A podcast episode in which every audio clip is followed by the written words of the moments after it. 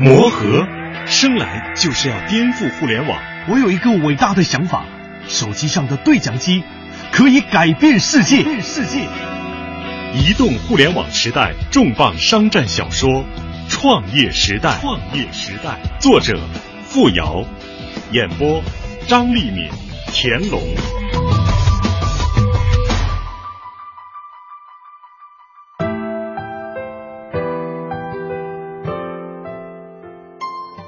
第十七集，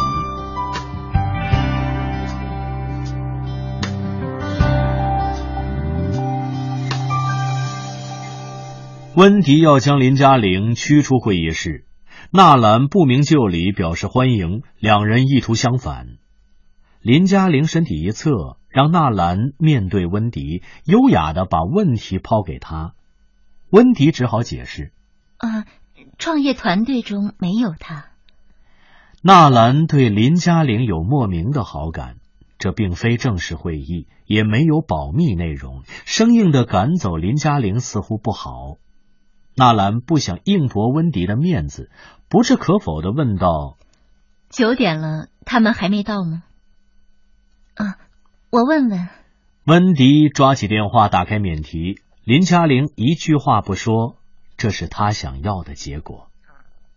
郭新年在电话中匆匆说道：“堵死了，我很快就到。哎，我的同事已经到了，哎，让他先讲吧。他叫林嘉玲。”温迪鼻子都被气歪了。昨天推迟，今天又迟到，林嘉玲更生气。他来考察郭新年的表现，没有任何准备，被不负责任的推到一线，拒绝。一屋子人在会议室中等待。这个郭新年完全不按常理出牌，也不知道是傻透了还是聪明到了极点。林嘉玲竟然毫无办法，站起来，心里对郭新年怒气滔天，外表却春风拂面，向每位分析师微笑着，拼命回忆郭新年那天所说的内容。他多年修炼的气场和足以打动人心的笑容。让分析师们心旷神怡，纳兰看的也赏心悦目，一时都停在那里，没人去想林嘉玲为什么一直笑而不语。温迪终于受不了，干咳了几声，分析师们才惊醒。是啊，他为什么一语不发呢？关于对讲机和移动互联网，在商业计划书中都有。要重复吗？林嘉玲在这短短的半分钟组织好语言，天马行空的说道：“我非常喜欢李白的一首诗：‘秦王扫六合，虎视何雄哉？挥剑绝浮云，诸侯尽西来。’这句话一出，会议室不禁惊呆。这首诗声势固然惊人。”在这种场合冒出来，却不伦不类，让人摸不着头脑。不过，罗维昨天用谈恋爱举例，成功搬回到投资领域，想必林嘉玲也是如此。林嘉玲不惊不慌，娓娓道来：“乔帮主气吞八荒，风头孰可挡？”对不起，我说的不是乔峰，是乔布斯。投资人一起笑起来。林嘉玲破冰成功，继续说道：“当年诺基亚金戈铁马，气吞万里如虎，短短两三年，霸气泄露，无法谋生，被微软收购。开心网风靡一时，如今谁还记得开心网的账号？在并不久远的过去，那位火爆一时的博客女王，她最近什么时候更新过？”林嘉玲举起右手，提问。互联网潮起潮落，一时无二的风头都抵挡不住时间的流逝。谁还在使用微博，或者每天都看微博？新浪微博的粘性越来越低，没人举手。林嘉玲举起手机，大家有没有发现，微博越来越无味？我们也减少了关注。这是极为自由的交流。一人举手笑着说：“是啊。”自古名将如红颜，不叫人间见白发。谁也逃脱不了时间的魔咒。众人哄笑之际，一个脑袋从门缝里钻进来，困惑的嘟囔一句：“这是太平洋吗？”高模的会议室用海洋命名，太平洋便是其中一间。只是郭新年突然冒出这么一句，惹得众人感觉滑稽。纳兰在网络上看过郭新年的照片，一眼便认了出来。他穿了一条牛仔裤，上身是黑色的圆领 T 恤，十足的乔帮主打扮。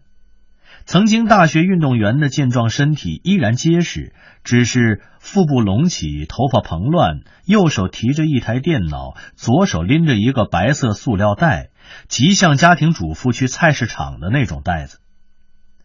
郭新年向门外看看，出去不合适，紧张的笑着推门进去。该不该打断林嘉玲的介绍？不要。他贴着墙壁走进去，没有打招呼，没有握手，没有交换名片，匆匆找了一把就近的椅子，尴尬的坐在一角。他抬眼看去，空荡荡的大会议室中间摆着一张长桌，有五六位西装革履的分析师。他认为的纳兰其实是温迪，坐在中间。郭新年向他挥手，他也不理。郭新年只好转身面对林嘉玲，口气极为礼貌，请继续。微博越来越无聊，如同几年前的开心网，微博变成了公共新闻和反腐平台。林嘉玲经验丰富，控制住被郭新年打断的情绪，打开电脑，调出文件，请看这些调查。微博的粘性与去年相比已经减弱了一半。如果微博衰落，谁将成为下一波潮流？谁将颠覆互联网？有没有一个新产品，如同闪电划过夜空，照亮移动互联网的新天空？林嘉玲跳出了郭新年的产品思路，很多是他自己的想象和发挥。郭新年听不懂他在说什么，睁大眼睛呆呆的听着。用不了几年。彩票、电子支付、优惠券、电影票、机票、支票和网银，都将在手机上实现。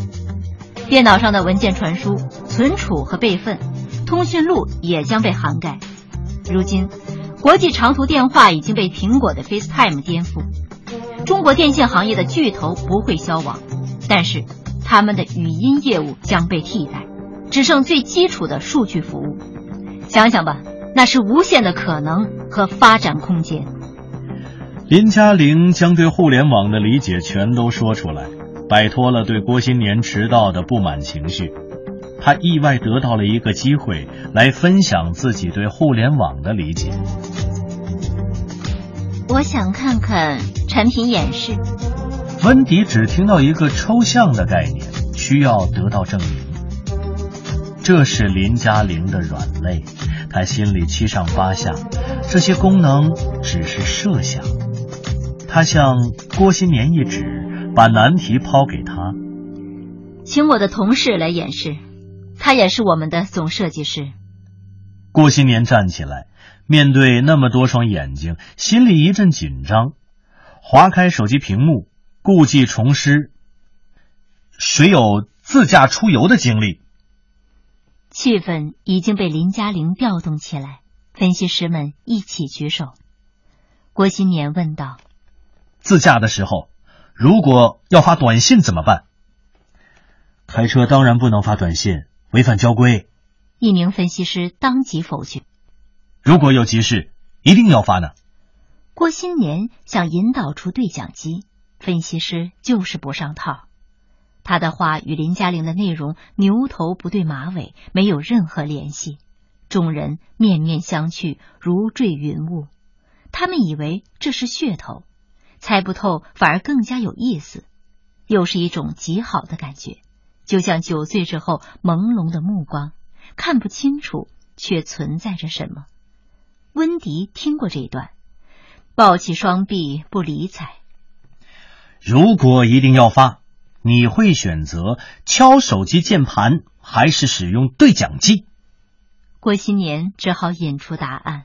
分析师们有些失望，一人说道：“对讲机不用拨号码，直接说话，通道就是你的，不需要与别人共享。”另外一位分析师说道：“还有一个原因，免费。”郭新年很高兴，举起手机：“我的产品就是手机上的对讲机魔盒。你在开车，现在参加一个极为重要的论坛，北京很堵。”你要迟到，需要通知主持人。来，试着发给我。记住啊，你必须一只手握着方向盘，目光看路。温迪模拟开车的姿势，目光时不时的看看屏幕，用大拇指按键。郭新年夸张的念道：“你这么写，很堵，很堵，超级堵。我到东单了，还有三天就能开到天安门了。”请稍后。啊，糟糕！今天我的车限行。东单距离天安门只有一站的路程。郭新年用滑稽的动作和夸张的语言，惹得办公室传出一片笑声。郭新年大吼一声，用手机拍拍温迪的额头：“砰！你撞车了，不能看屏幕。”温迪十分不满，瞪了郭新年一眼。推开手机，气呼呼的坐回座位。我开车从来不发短信。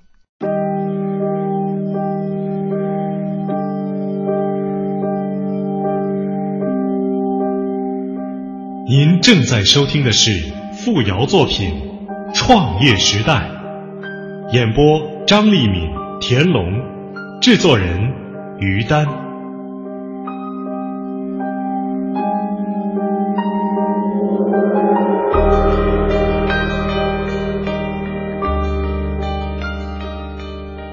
郭新年更加兴奋，将手机塞给纳兰。有了魔盒，体验完全不一样。这位美丽的花瓶小姐，请试试，按着这个键跟我说：“很堵，很堵，超级堵！我到东单了，还有三天就能开到天安门了，请稍后。”纳兰被称呼为花瓶小姐，这是商场上的禁忌。即使有人这样想，也只能在背后说。怎么可能当面说出来？纳兰脸色发白，又不能拿他怎么样。看在网络上聊天的情面上，不与他计较。看着前方，手指划开屏幕，按着录音键。这就是手机上的对讲机，碧绿晶莹的界面，简单易用，根本不需要学习。纳兰对着麦克风悠闲的说完这段话，郭新年抓回手机。打开免提，将声音放一遍，让所有人听见。又走回到纳兰身边，花瓶小姐的纤纤玉手轻轻一画，美妙的声音就进入魔盒，传给你的联络人。有没有影响您开车？没有。纳兰的愤怒已经被对对讲机的喜爱所取代。郭新年举起手机，绿莹莹的屏幕极为诱人。他面向众人问道：“喜欢短信还是喜欢这么美妙的声音？既然说到声音，为什么不让这位花瓶小姐唱一首歌给她的恋人？”郭新年三番五次称呼投资人为花瓶小姐，林嘉玲无语，纳兰生气至极，又没有办法阻止，对着分析师们撅嘴笑笑。摆出既来之则安之的态度。纳兰和少爷分手，没有恋人，却不反感唱歌。取来手机，轻声哼唱席琳迪翁的《因为你爱我》。郭新年装模作样的欣赏，其实完全不懂。待他唱完，举起手机，放出声音来，问道：“你生日那天在外出差，喜欢收到一条冰冷的短信？”还是听到女朋友美妙的声音，唱出这么好听的歌曲。温迪对这个功能已经了解，打断郭新年。对讲功能我们看见了，社交功能、移动支付功能呢？郭新年为难了。林嘉玲好像提过，又不知道具体是什么，只好求助的看着他。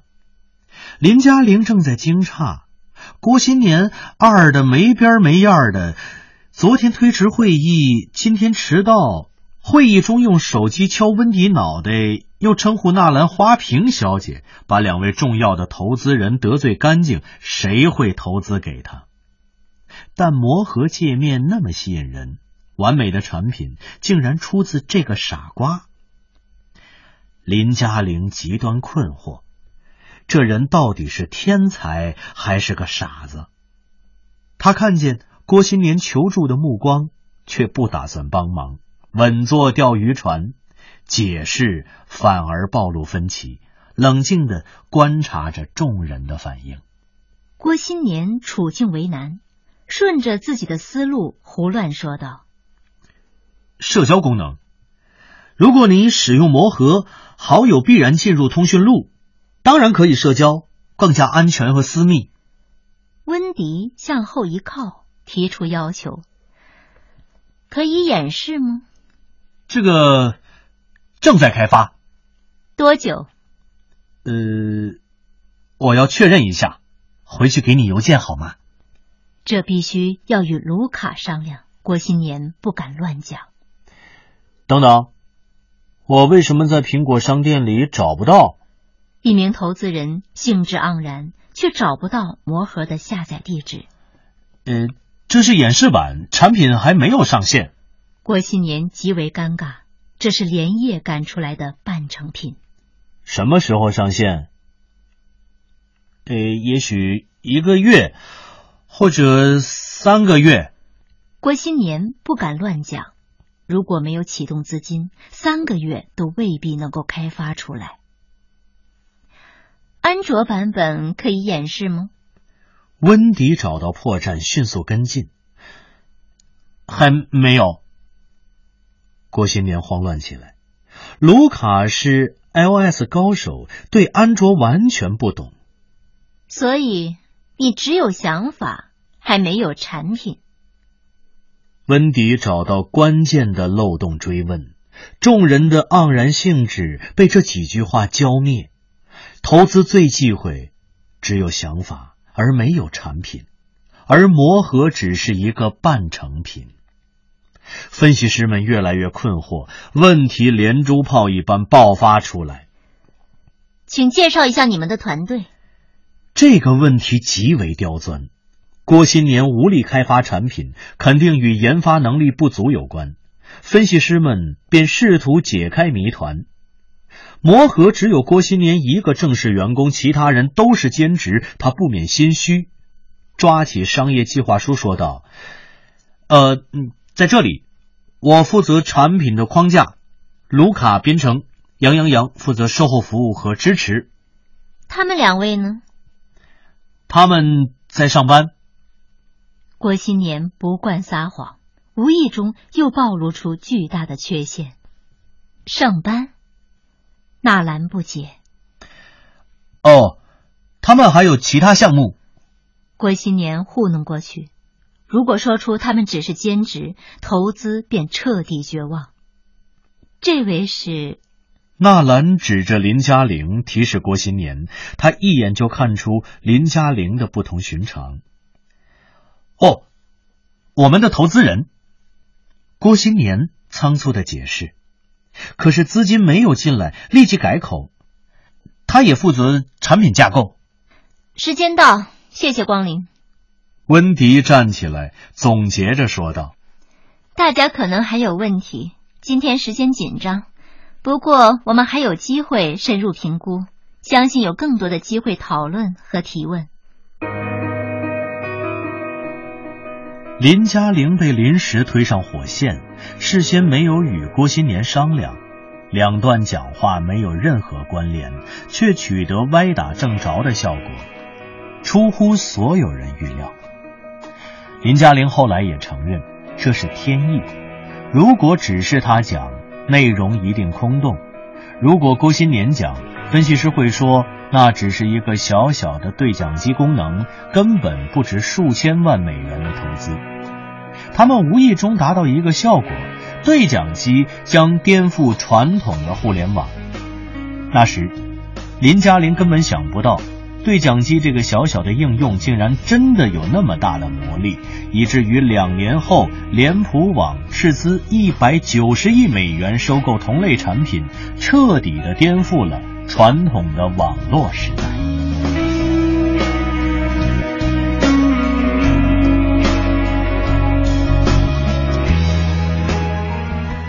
会议结束，林嘉玲与纳兰相视一笑，换了名片。然后与分析师们握手告别，这是极为重要的场合，留下联络方式，保持联络的畅通是商业常识。郭新年没有随身带名片的习惯，拎起白色塑料袋，走到温迪面前，向前一送，说道：“我从西藏带给你的，减肥效果极佳，坚持一个月就不会这么胖了。”郭新年一片好意，满脸真诚。温迪像被鞭子抽在脸上，脸上红起一片。他肌肤雪白，身材傲人，很有光线主持人柳岩的范儿，不能用胖来形容。加上他头脑聪明，在高模备受宠爱。年会的时候，他穿上性感的服装登台表演，男同事鼻血跌落一地。他向来引以为傲的身材，被郭新年当众说成胖。他是什么意思？郭新年偏偏语气诚恳，不像恶作剧。温迪发作不出来，不知道该怎么回答，脸上红一阵白一阵，一时愣在那里。您刚才收听的是傅瑶作品《创业时代》，演播张丽敏、田龙，制作人于丹。穿过人潮汹涌。